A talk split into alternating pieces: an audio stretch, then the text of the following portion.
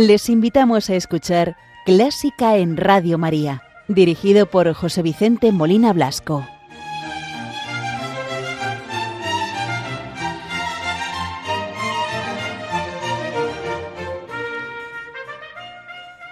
Muy buenas noches, queridos oyentes de Radio María. Les acompañamos en esta madrugada del domingo 12 de noviembre de 2023, Juan Antonio Martín en la sección de bandas sonoras y un servidor, quien les habla, José Vicente Molina Blasco, cuando es la una de la madrugada en la península, las cero horas en las Islas Canarias. Buenas noches, Juan Antonio, ¿qué tal? Buenas noches, José Vicente. Pues aquí estamos una vez más dispuestos a, poner un poco de banda sonora a la vida personal de nuestros oyentes. Muy bien, pues muchas gracias. Bienvenido. Y como es nuestra costumbre, el programa que hoy vamos a dedicar a las bandas sonoras que nos trae Juan Antonio, que nos trae a Ennio Morricone, y luego un servidor les traerá obras de Krzysztof Penderecki, pero antes vamos a, a iniciar el programa rezando pidiendo a la Virgen María, ofreciendo el programa, pidiendo por Radio María, sus oyentes, por los benefactores, los voluntarios y muy en especial pedimos por las personas que están sufriendo por cualquier causa, bien sea por la enfermedad, por las guerras, también la gente que está sufriendo la guerra de Tierra Santa, de Ucrania, para que la Virgen interceda y podamos tener paz en el mundo. Hoy vamos a rezar con el Ave María de Schubert, obra que, como ya les he comentado en alguna ocasión, fue transcrita de una de las obras de los Lieder que Schubert escribía en las veladas nocturnas donde cantaban cantantes famosos y él se sentaba al piano y tocaban esos Lieder. Uno de ellos fue transformado luego en este bello Ave María que lo vamos a escuchar en una versión de la soprano Kiri Tekanagua, acompañada al arpa por Telma Owen.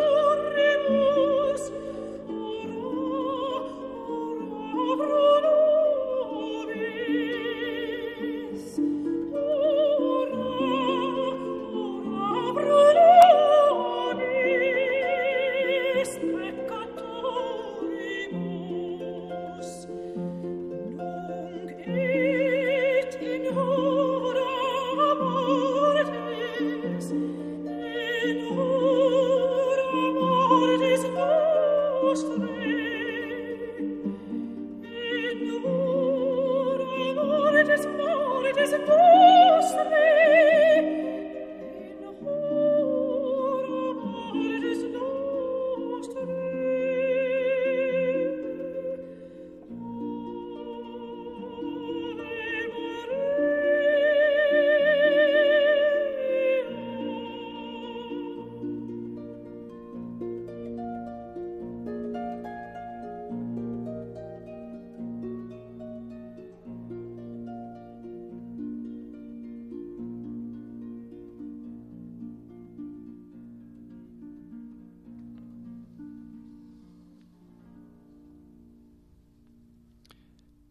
Hemos rezado con el Ave María de Schubert en una versión cantada por la soprano Kirite Kanagua acompañada al arpa por Telma Owen.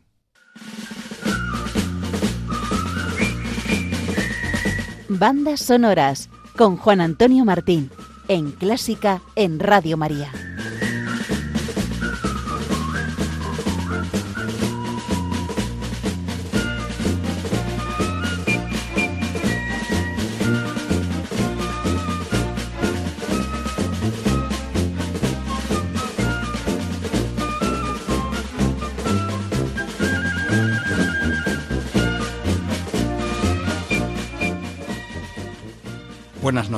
Les habla Juan Antonio Martín para Clásica Radio María en la sección de bandas sonoras. El fragmento que escucharemos esta noche es En la tierra como en el cielo, correspondiente a la película La misión de banda sonora compuesta por Ennio Morricone, interpretada por los actores Jeremy Irons, Robert De Niro y Liam Neeson. La frase en la tierra como en el cielo pertenece al Padre Nuestro, oración que el mismo Jesucristo entregó a sus discípulos cuando estos le pidieron que les enseñara cómo orar al Padre. Esta es la oración con que mis hermanos y yo aprendimos a hablar. Todas las noches nos reuníamos en familia y recitábamos desde el más pequeño hasta el mayor el principio de esta oración. Al principio sin saber lo que significaba, pero con el tiempo aprendimos a saborearla. Ennio Morricone es uno de los compositores más prolíficos del cine. Su obra destaca tanto por su calidad como por su abundancia. Ha puesto música a más de 400 películas. Ennio era católico practicante. Durante la Segunda Guerra Mundial tenía recuerdos de rezar por las noches el rosario, en compañía de su madre y sus hermanas. Ya de mayor tenía por costumbre comenzar el día rezando una hora delante de su crucifijo. Ennio nació el 10 de noviembre de 1928 en Roma. Falleció a la edad de 91 años en el año 2020. La primera vez que escuché en la tierra como en el cielo sería alrededor de 1987, durante la carrera anual de Don Bosco organizada por los salesianos de Carabanchel Alto. A través de la megafonía era posible escucharlo. La película fue estrenada en la gran pantalla en el año 1986. El film completo no pude verlo hasta un año después, durante la jornada de la Semana Cultural preparada por el colegio donde estudiaba. Pudimos acudir al desaparecido Cine Los Ángeles como actividad extraescolar. Visualizamos una gastada copia de la película, probablemente retirada ya de las carteleras. Cuando pude ver la composición de la imagen de las cataratas de Iguazú con la sonoridad de aquel baile de notas sobre el pentagrama, pensé para mí esto es lo más bello que he visto en el cine nunca. Volviendo tiempo atrás, cuando comenzaron las negociaciones con Morricone para preparar la banda sonora, pudo ver en pase privado la reproducción de la misión, todavía sin línea musical. Ennio se emocionó de tal manera que estuvo casi media hora llorando sin parar. Este se negó a componer la banda sonora, argumentando que la película era perfecta sin música. Para él suponía una responsabilidad muy grande, puesto que podía arruinar una obra maestra. Al final lograron convencerle, y el resultado ya lo conocen muchos de ustedes. La música superó incluso a la propia película. En el film es posible ver impresos valores como la santidad, la penitencia, la redención, el amor, el martirio. La santidad, por ejemplo, en el padre Gabriel, dando su vida por completo, con entrega total a la evangelización y manteniendo en todo momento una obediencia a sus superiores. La penitencia en el caso de Rodrigo Mendoza, que sufre indeciblemente por haber asesinado a su hermano menor, en un ataque de celos por no ser correspondido por el amor de Carlota. La redención la consigue encontrar Rodrigo, cuando después de cargar con las armas cataratas arriba, cuando llega a la cumbre un indígena guaraní perdona de corazón a Rodrigo, a pesar de que estos eran víctimas en el pasado de Rodrigo, ya que éste traficaba con esclavos el martirio cuando el padre Gabriel se deja matar por los soldados europeos sin ofrecer resistencia, mientras lleva la custodia del Santísimo Sacramento. Hay un momento emocionante cuando Rodrigo deja la orden de los jesuitas y le pide la bendición para enfrentarse a los soldados europeos al padre Gabriel. Gabriel le dice que no puede darle la bendición. Si actúa correctamente, Dios le bendecirá. Si no actúa correctamente, de nada le serviría su bendición. Podríamos optar por una postura maniquea, pensando que los malos son los portugueses o los malos son los españoles, los malos lo forma la jerarquía, pero todo esto es un error. A lo largo del metraje es posible ver cómo un mismo hombre puede pasar del bien al mal, luego del mal al bien, sucesivamente. El ser humano es capaz de lo mejor y de lo peor. Parafraseando a Víctor Frankel, superviviente de los campos de concentración de Auschwitz, transmitía que en el mismo mundo existen dos tipos de personas, las buenas y las malas, y es posible encontrarlas en todos los grupos humanos. Escuchamos a continuación en la tierra como en el cielo.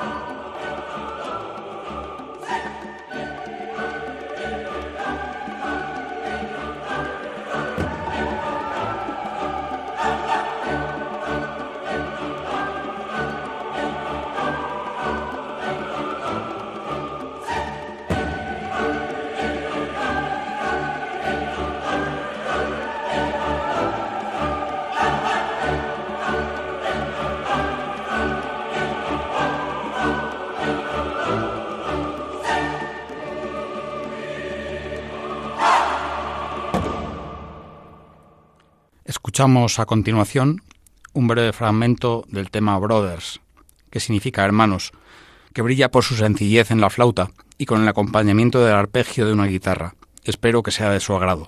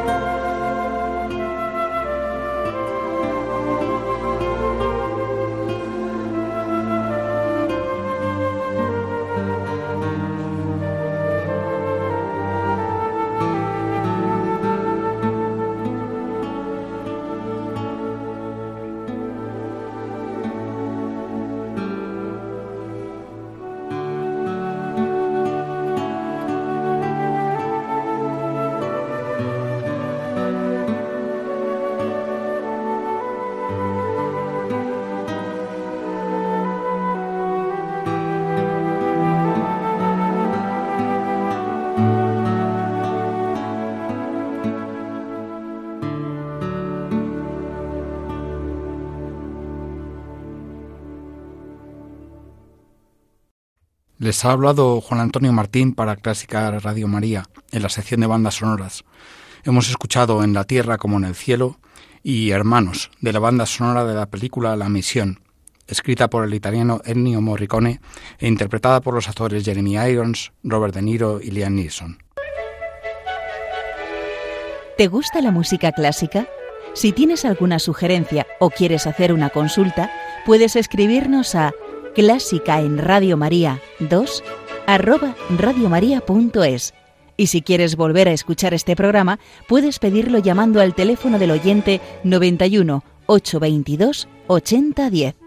También lo tendrás disponible en el podcast de Radio María, www.radiomaria.es.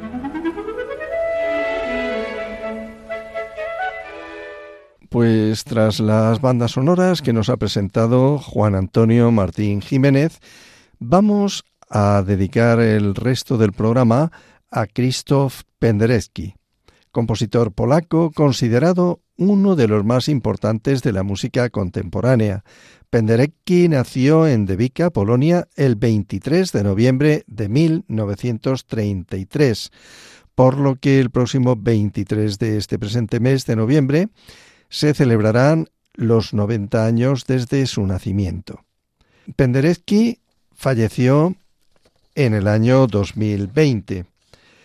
Hoy vamos a escuchar, ya le habíamos dedicado varios programas, habíamos hablado de él, estudió composición, demostrando una enorme intuición en la concepción sonora de sus obras. Con solo 26 años ganó tres premios en el segundo concurso de jóvenes compositores de Polonia. Después estuvo en el prestigioso Festival de Donau, donde estrenó en 1960 la partitura orquestal de Anaclasis y fue un autor de lo más relevantes de la generación de músicos de la vanguardia, que tenía una cierta amistad con Juan Pablo II, con San Juan Pablo II, y también tenía mucha inquietud religiosa, lo que llevó también a componer obras religiosas. Hoy vamos a escuchar la primera sinfonía, la número uno de Penderecki, que fue escrita en 1973 como un resultado de un encargo efectuado por la empresa industrial Perkins Engines de Peterborough, en Inglaterra. Se estrenó el 19 de julio de 1973 en la Catedral de Peterborough, interpretada por la London Symphony Orchestra, dirigida por el propio compositor. Esta obra está dividida en cuatro partes que se interpretan sin interrupción.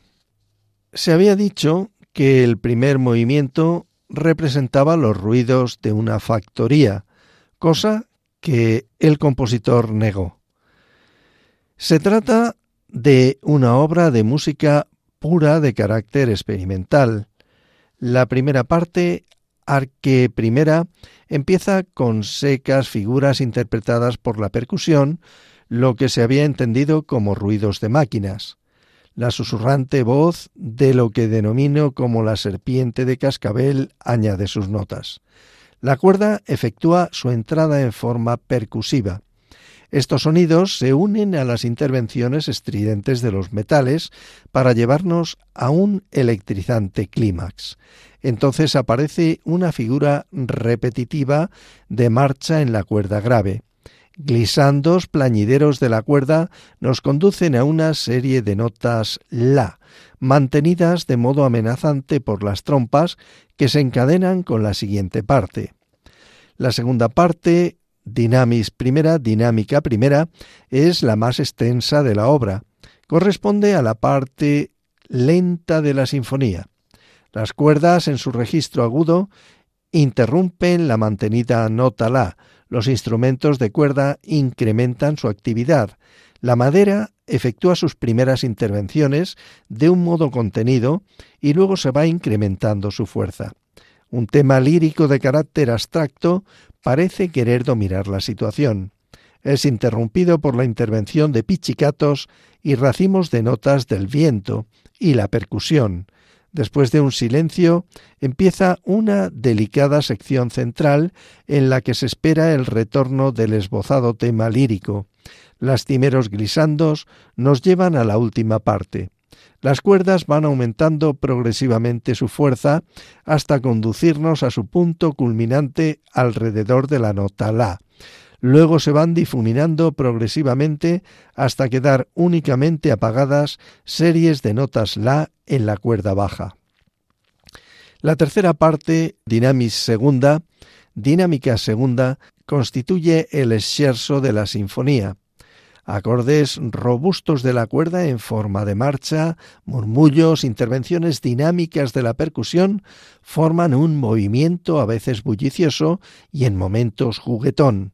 Una serie de silencios abruptos detiene la música. Después de la intervención de la cuerda en pichicato, empieza el clímax. Frenéticos golpes de los timbales y del bombo acompañan la excitación de la madera y del metal. Después de una marcada pausa, la cuerda grave retorna a la marcha inicial. La última parte, arch segunda, arco segundo, continúa sin interrupción. Empieza con la nota la manteniendo por la cuerda. Aparecen motivos del principio de la obra como espectrales reminiscencias apoyados por golpes de la percusión. La sinfonía va apagándose mediante una serie de notas la en los contrabajos. La percusión, como la voz de una serpiente de cascabel, cierra la obra. Esta sinfonía nos proporciona un magnífico ejemplo de lo que los soviéticos entendían como música formalista. Una sinfonía que posee la estructura clásica en sus movimientos, en la repetición de sus temas, pero todo ello expresado en un idioma diferente, atonal, difícil de ser comprendido por el pueblo. No existen referencias para que pueda identificarse con ideas concretas. Escuchemos la Sinfonía número uno de Krzysztof Penderecki en una versión de la Orquesta Sinfónica de la Radio Nacional de Polonia, dirigida por Anthony Witt.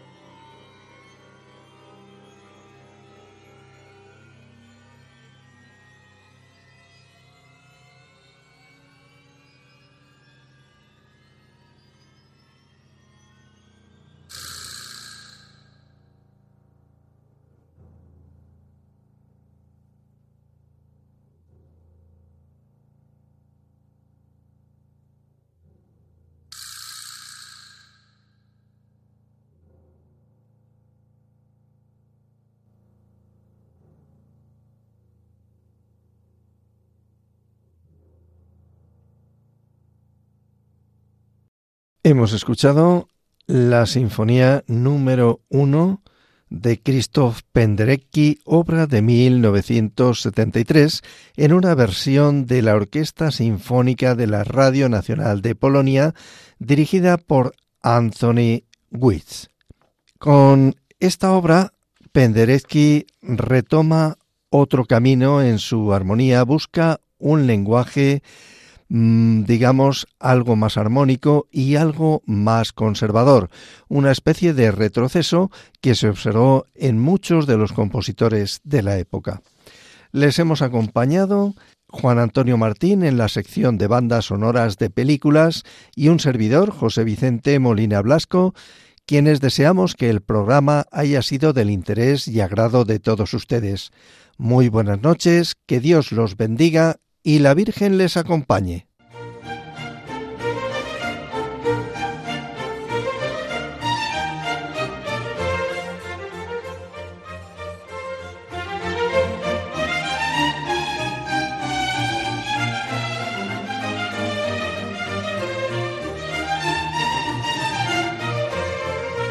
Han escuchado Clásica en Radio María, dirigido por José Vicente Molina Blasco.